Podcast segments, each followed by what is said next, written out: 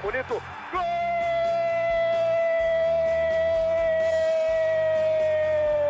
Uma grande jogada de Renato pela direita. Partiu Luan, dominou o lance, é bom, o lance é bom, o lance é bom, o lance é bom. Olha o gol, olha o gol, olha o gol. Golaço do Grêmio. Para Everton, chegou, fez a finta, outra boa jogada, cruzamento. Olha a chance, olha o gol, olha o gol, olha o gol, olha o gol, olha o gol. Gol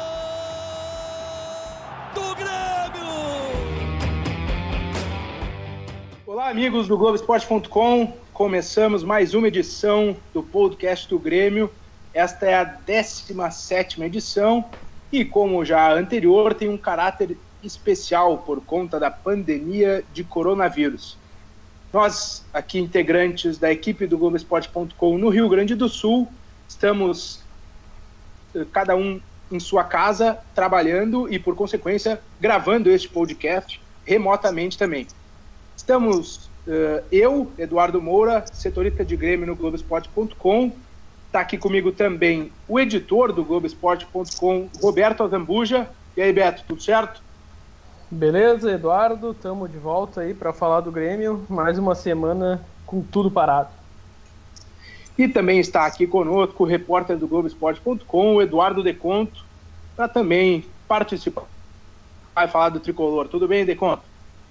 Oi, Dado, Beto, tudo bem com vocês? Saudades de vocês, como é que estão esses dias aí de, de isolamento? Nós, então, estamos com tudo parado, né, sem futebol, e uma reunião nesta quinta-feira, que é o dia que a gente está aqui gravando o podcast do Grêmio, definiu a suspensão do Campeonato Gaúcho por tempo indeterminado.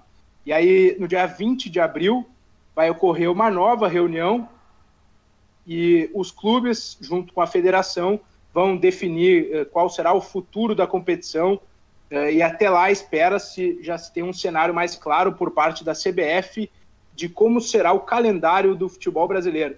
Nesse momento é um grande quebra-cabeça, uh, né, Beto e Deconto, a questão do calendário, o que vai se fazer a partir de agora. Pois é, pois é, Dado. É, essa é a grande incógnita para os clubes definirem o que vai ser feito também, seus elencos, seus jogadores porque certo que no momento não tem como ter futebol, não só no Brasil, não só no Rio Grande do Sul, no mundo inteiro. As federações esperam uma posição da CBF para saber como a CBF vai organizar o calendário e como vai encaixar Brasileirão, Copa do Brasil e Gauchão, mais Libertadores, né, no caso do Grêmio, no segundo semestre. O que a gente tem de informação até agora é que a ideia é disputar o Gauchão no, fim, no segundo semestre e disputar o Brasileiro de forma integral 38 rodadas. Então, pensa que tem 30 dias de férias a partir de abril que deve acontecer para os jogadores, mais um período de, digamos, pré-temporada. Como encaixar tudo isso até dezembro é, me parece impossível, né? Vai lá, Beto. Não, eu queria lembrar que, que esse, essa questão das férias, eu acredito que será uma das primeiras decisões a ser tomadas pelo, pelos clubes, e aí a gente até não, não tem uma definição, se vocês tiverem me corrijam, uh, se, se depende essa escolha de, de dar férias coletivas para o jogador depende de um, de um acordo com a Confederação Nacional dos Clubes e a Federação dos Atletas, ou se os clubes podem definir uh, separadamente, individualmente, com seus grupos, o que eles vão fazer? Pode ser uma questão individual, mas passa também pelos sindicatos e pela Comissão Nacional dos Clubes, mas especialmente passa pelo lado dos atletas. Eu estava conversando uh, nos últimos dias com o presidente do Sindicato dos dos atletas, aqui no Rio Grande do Sul, que é o Paulo Musselin, e ele estava dizendo que uh, os clubes até devem uh, dar férias e os jogadores estão bem abertos a isso, que seria, digamos assim, o esforço dos jogadores nesse, momento é tirarem, é tirar as férias uh, em um momento que não dá para não, não existe lazer, né? Porque todo mundo fica dentro de casa, ninguém pode viajar, ninguém pode realmente gozar de férias, né? Mas os jogadores estariam abertos a esse tipo de, de situação para seria a ajuda dos jogadores nesse momento, que a grande maioria não gostaria que houvesse corte nos salários, né? embora a, a, proposta dos clubes englobe isso também, mas que a questão das férias estaria, digamos assim, bem aceita no meio dos jogadores e essas negociações até estão acontecendo diretamente aí, especialmente aqui no Rio Grande do Sul, que é a nossa seara, né? Diretamente Inter e Grêmio com os seus elencos. Até estava falando com o Mussolini agora há pouco, e ele disse que a dupla Grenal vai definir direto com o seu grupo de jogadores as situações e só vai chamar o sindicato para chancelar, homologar né, o que vier depois, uh, para não ter nenhum tipo de problema na justiça. Isso tem que ser homologado pelo sindicato dos atletas a questão é que é, é muito complicado prever o cenário, mas é, o, o Grêmio diz o seguinte, que não ainda não uh, tem a proposta uh, para o seu elenco finalizada, ainda está discutindo. Nessa quinta-feira há uma, reuni uma reunião da Comissão Nacional dos Clubes, né, que está em andamento, e o Grêmio está uh, analisando, digamos assim, o que está acontecendo no cenário nacional, para depois fazer a oferta ao elenco de jogadores e que tem ali nas lideranças, né, o Jeromel e o Maicon, a interlocução aí com o, com o clube, né? É, a gente tem visto no cenário internacional jogadores abrindo mão dos seus salários, né? Especialmente na Alemanha, a gente viu, viu isso acontecer. Vocês acham que é certo agora quem pode, no caso, os jogadores que recebem, né? Enfim, o que o cheque é gordo no fim do mês, Sim. Daria para abrir mão, eh, nesse momento, de uma parte do, dos vencimentos? Olha, olha Dado, tu, tu, falou do exemplo da, do, da Alemanha, o Bayern e o Borussia, né? A gente viu, né? Isso. Foram esses dois exemplos, né? É, o que a gente tem de informação é que, como tu falou, o Grêmio vai negociar separadamente e, e, e, faz sentido, né? Não, não, faz sentido um acordo, um acordo coletivo é, em que o Grêmio está numa situação que tem um grupo com uma excelente relação com a diretoria, com salários em dia, premiações em dia há tempos. E, por exemplo, o Vasco, que tem salários atrasados, também tem um acordo coletivo igual ao do Grêmio, né? O, não faz sentido esse acordo coletivo ser assim, né? E também com clubes menores, com jogadores que recebem menos. Então, eu acho, né, daí é uma, uma opinião que os jogadores devem sim ceder um pouco mais eh, além das férias. Eu não digo nem de reduzir, daqui a pouco repactuar para receber depois, né? De repente, para de, de receber direitos de imagem agora que não tem uh, imagem sendo explorada e volta a receber depois. E, e acredito também que por essa boa relação do, do, do Romildo com, com o Maicon, com o Jeromel, que eles vão aceitar reduzir alguma coisa, né, Dato? O que, que tu acha? É, a redução eu não, eu não consigo, assim, não consegui apurar e não consigo uh, ter certeza se, se o, o, grupo vai abrir mão. Mas é, isso é, é muito interessante. A relação do grupo é muito boa com a diretoria, né? Uh, a, o, o, grupo do Grêmio sabe que o que o Romildo promete em termos financeiros ele tem cumprido. Então esse peso é determinante numa negociação como essa, né? Ah, se um clube como o Deconto citou lá, o Fluminense que não paga desde quando em dia vai oferecer isso para os jogadores, bom, vão dar risada, né? Porque os, quando tinha que pagar não pagava, agora então vai, vai fazer agora. o quê? É. Inclusive, inclusive essa é uma, é uma, é uma demanda do, dos jogadores, né? Que os clubes, é, de alguma forma, que eles sejam protegidos para evitar calotes. Né? Então, Exato. Né? Acho que, e... Só que acho que ficaria legal para a imagem dos jogadores também, né? Eu sei que cortar na carne é difícil, mas claro. que seja abrir mão em um mês ou dois da, do direito de imagem, ou negociar para receber parcelado no restante do ano, né? porque acho que fica legal para a imagem dos jogadores nesse momento, mostra que se importa, né? Olha o, o, impacto que tem o Neuer, por exemplo, dizer que ele concorda e acha que os jogadores precisam cortar na carne. É, sim, o, sim. Isso traz uma nova uma imagem ainda maior do Neuer, né? Então, claro. acho que é, seria até inteligente, eventualmente, se os jogadores se posicionassem assim.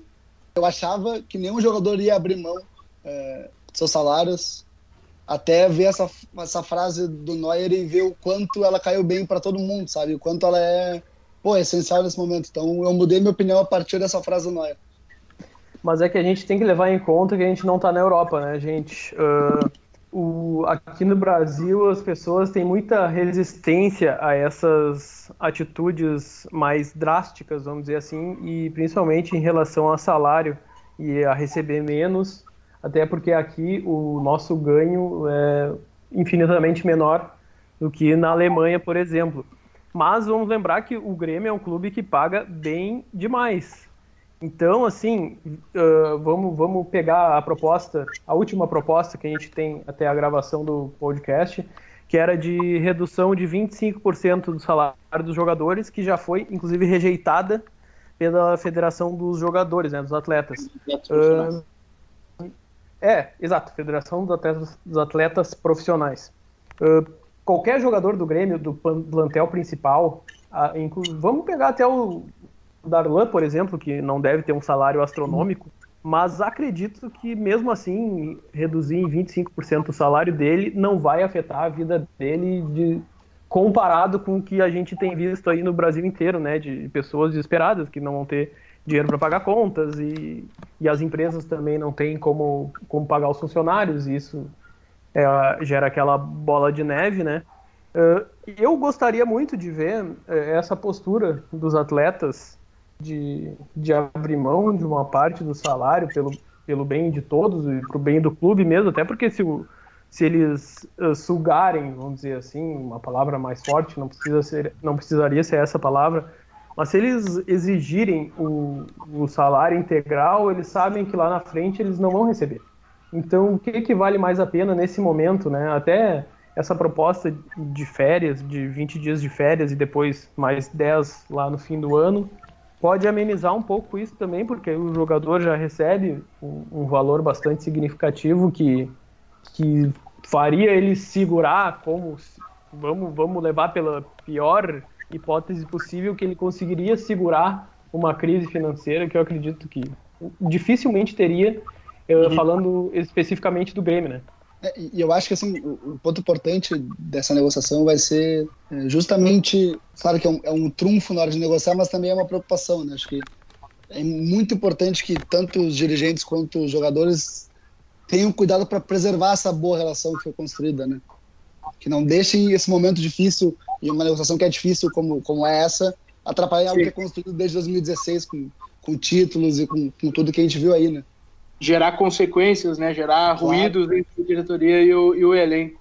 Só para colocar no papo, né, o que a gente apurou até agora, até com o Romildo, com o presidente Romildo, é que não houve ainda uh, reunião, conversa e proposta do Grêmio ao elenco. Isso deve acontecer uh, no início da próxima semana até. Tem o período de, de quarentena né, que o Romildo está cumprindo, mas igual ele está participando das, das atividades uh, por vídeo, né, as teleconferências, enfim mas pelo que a gente sabe, o Romildo está tocando isso uh, pessoalmente, ele e o Paulo Luz, que é o vice-futebol, e conversando com os dois, uh, os dois dizem que não houve proposta oferecida ainda, uh, proposta feita né, aos jogadores, e que o Grêmio ainda não formulou, não, não finalizou a sua proposta, o que está pensando. Então, ainda está né, em, em, trâmites para que haja né, aí o contato com os jogadores, mas o que o que se tem assim de mais certo é o mês de abril de férias, né? É conceder as férias antecipadas ao mês de abril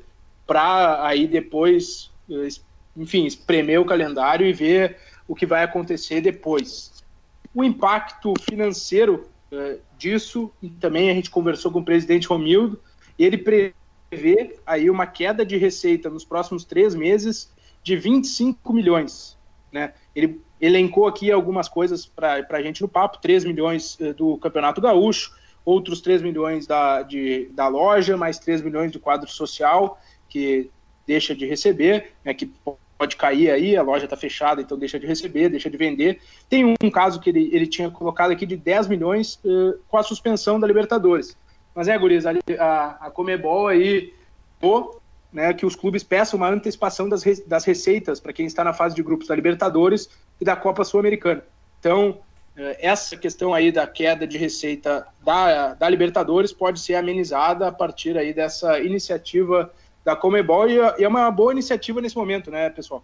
Sem dúvidas, é, é um dinheiro que obviamente vai é, deixar de entrar depois, né, quando deveria entrar com os jogos, mas no momento em que o clube perde o fluxo de caixa, perde receita imediata, é uma medida fundamental para que se consiga manter em dia o que for possível, né? E, e tem uma coisa assim, o Romildo ele, ele projeta 25 milhões, mas é, eu acho que é um cálculo prevendo o pior, né? Porque essa situação ainda é imprevisível, né?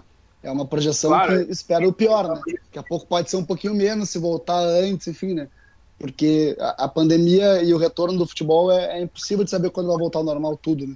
É, exato. Isso é, em três meses, né? Se a gente pegar três meses, é, vai, iria até junho, né? Sim. Então, a, a ideia das entidades, até, por exemplo, a Comebol suspendeu a Libertadores até o dia 5 de maio. Então, uh, se voltar antes do, do prazo da projeção, aí pode impactar né, no, no, número projetado pelo clube. Inclusive, claro. esse, esse estudo aí foi feito também pelo, foi feito pelo CEO do Grêmio, né, o Carlos Amodeu. Ele, eh, eu entrei em contato com ele para falar sobre o assunto também. Ele falou que o plano de contingência aí já já está já tá feito até junho de 2020, que não tem como prever aí nada é, pra, de fechamento de ano, né? Porque o, o presidente Gomes até disse que do jeito que, que vai é possível que, que haja um déficit, né? No final do ano, que seria uh, algo diferente para o Grêmio, porque nos últimos quatro anos o Grêmio fechou uh, no azul, né? Digamos assim, com superávit. E aí aqui o Amodeu ele, ele escreveu por um aplicativo de mensagens muito famoso, né? Já estamos proativamente adotando várias medidas nos diversos setores do clube com o objetivo de rapidamente nos reorganizarmos. Então é aquela coisa, né? Cortando aqui e ali, diminuindo investimentos que estavam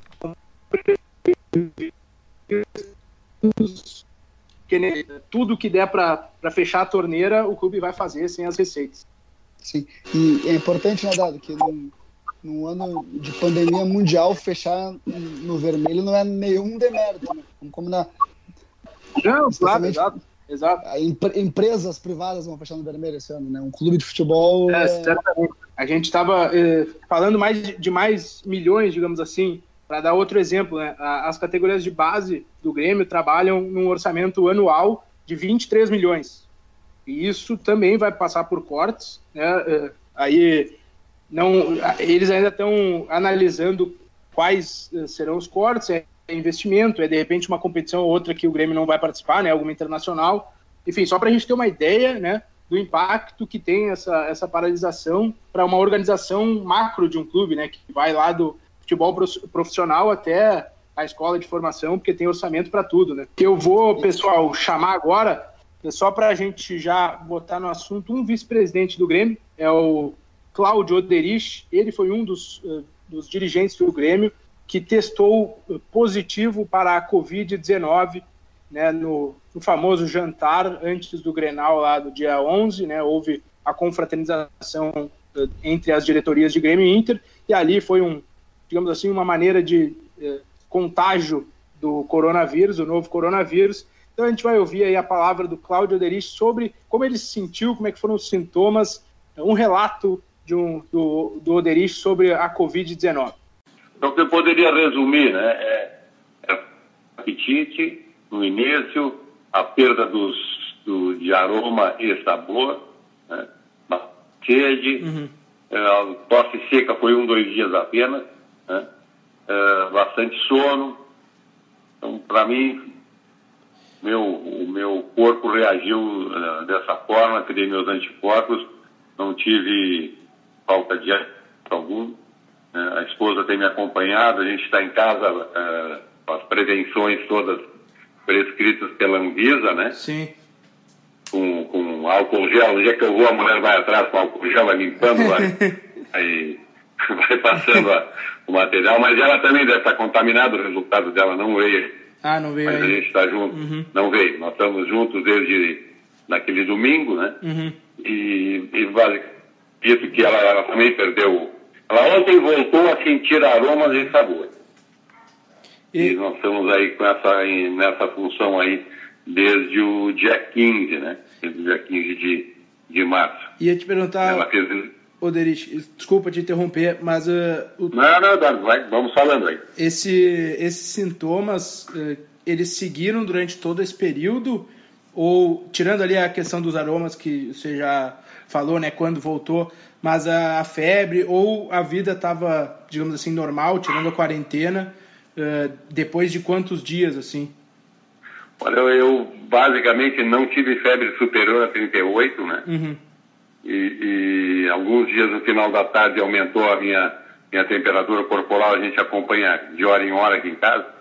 fica 36, 37, às vezes final da tarde, início da noite, em torno de 7, 8 horas da noite, aumenta um pouquinho para 37 e meio, 37,4, uhum. dá uma aumentada, 10 da noite baixa de novo para 37.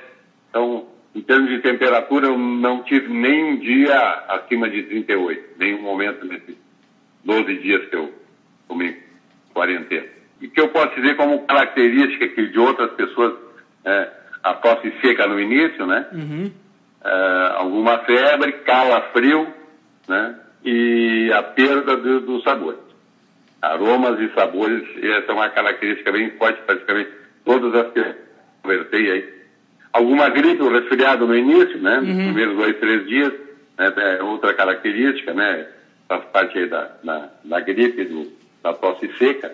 Mas são essas as características que eu, que eu fui acometido aí pelo, pelo, pelo vírus e que eu tenho conversado com amigos que também estão em casa em quarentena e que basicamente se resumem na, nessa situação, os que estão em casa aí nessa, nessas características, nesses sintomas aí individuais, meus, aqui da, da, esposa do meu filho, da morada do meu filho, que todos estamos aí em quarentena. Perfeito. E, então, eh, ainda bem, não foi também nada muito, eh, digamos assim, não sei se eu posso falar isso, mas nada muito grave para a família do senhor. Dá para dizer não. que vocês passaram bem, assim, no sentido de ter superado a, a, o coronavírus? Foi, posso dizer que foi tranquila essa, essa passagem. Hum. Claro que a gente tem que ficar em casa, né? No, claro que é um incômodo, no, né? Mas.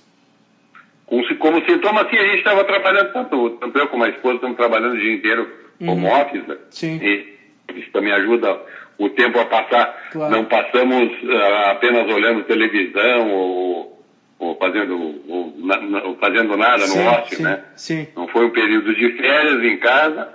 A gente não, não, ah, não consegue dar passeadinha com os cachorros, essa uhum. coisa toda, assim, fazer algum exercício, a gente fica privado, né? Sim. É, mas é, tá, tá, tá, passando, tá?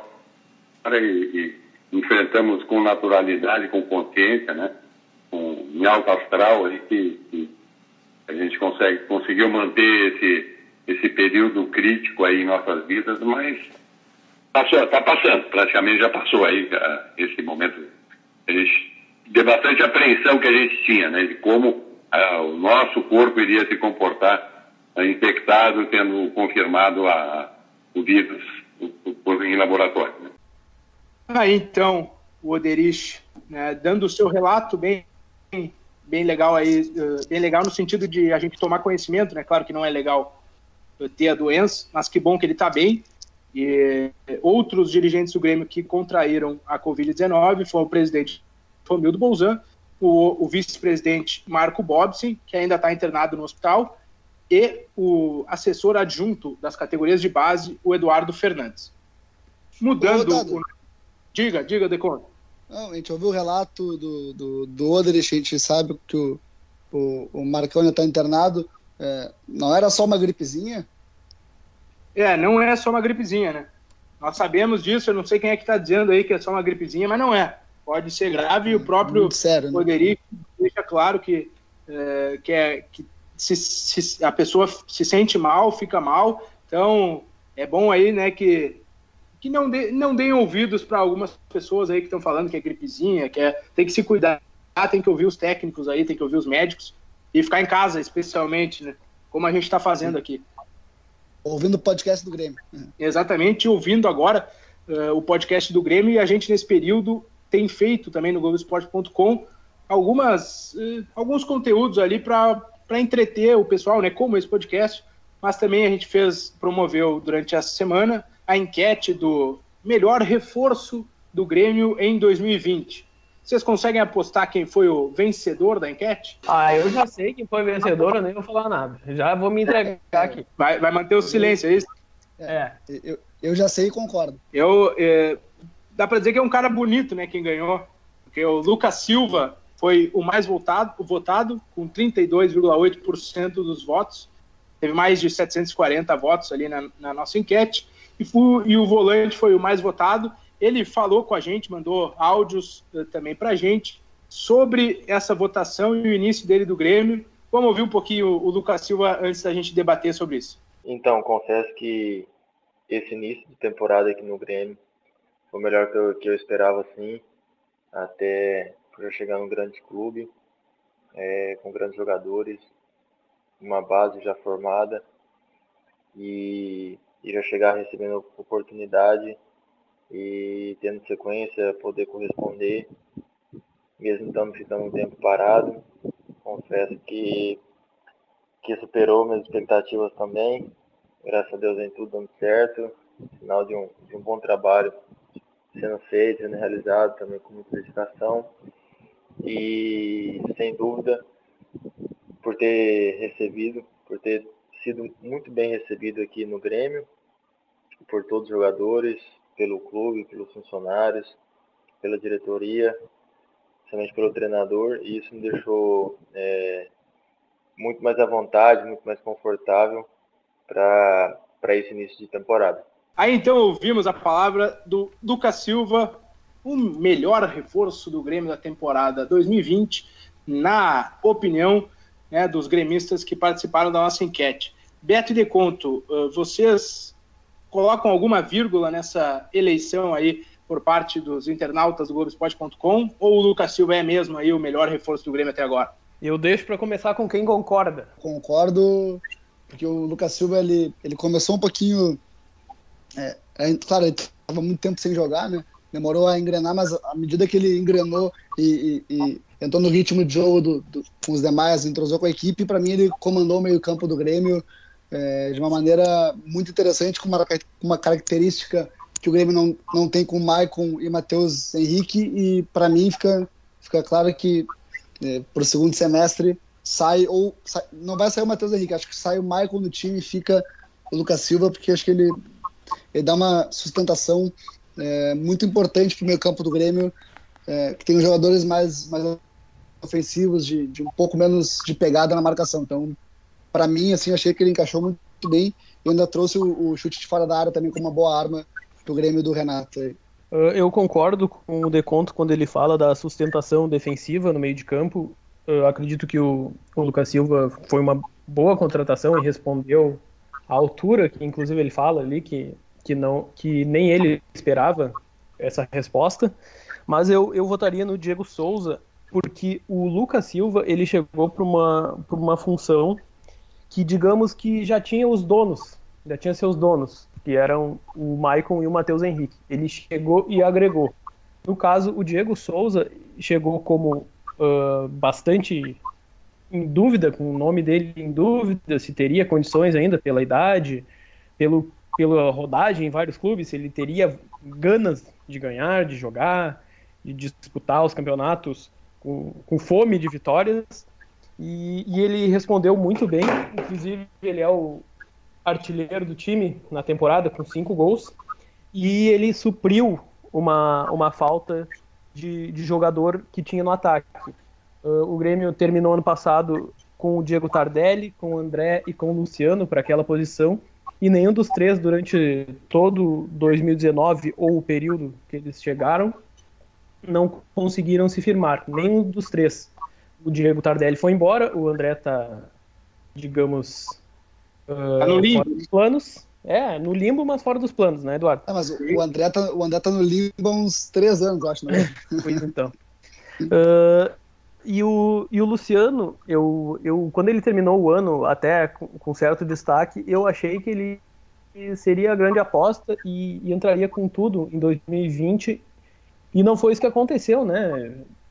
Ele não, não, não justificou, inclusive o investimento que o Grêmio fez nele, que não foi um jogador tão barato e que não, não deu a resposta esperada ainda. E o Diego Souza chegou, só negociou o contrato, fardou e começou a jogar e como começou a fazer o que se espera de um, de um atacante que é fazer gol. Então, por todos esses motivos, eu votaria no Diego Souza, mas não digo que o Lucas Silva foi uma má contratação. Ah, Beto, é. tu, queria dizer só que, que eu concordo com, contigo no acréscimo sobre o Diego Souza, uh, na comparação com o André, só que eu, eu, eu, esperava que tivesse acréscimo com o Diego Souza, não esperava que o Lucas Silva entrasse também já tão rápido assim no time, por isso que eu botei no Lucas Silva, me surpreendeu ele ter encaixado bem.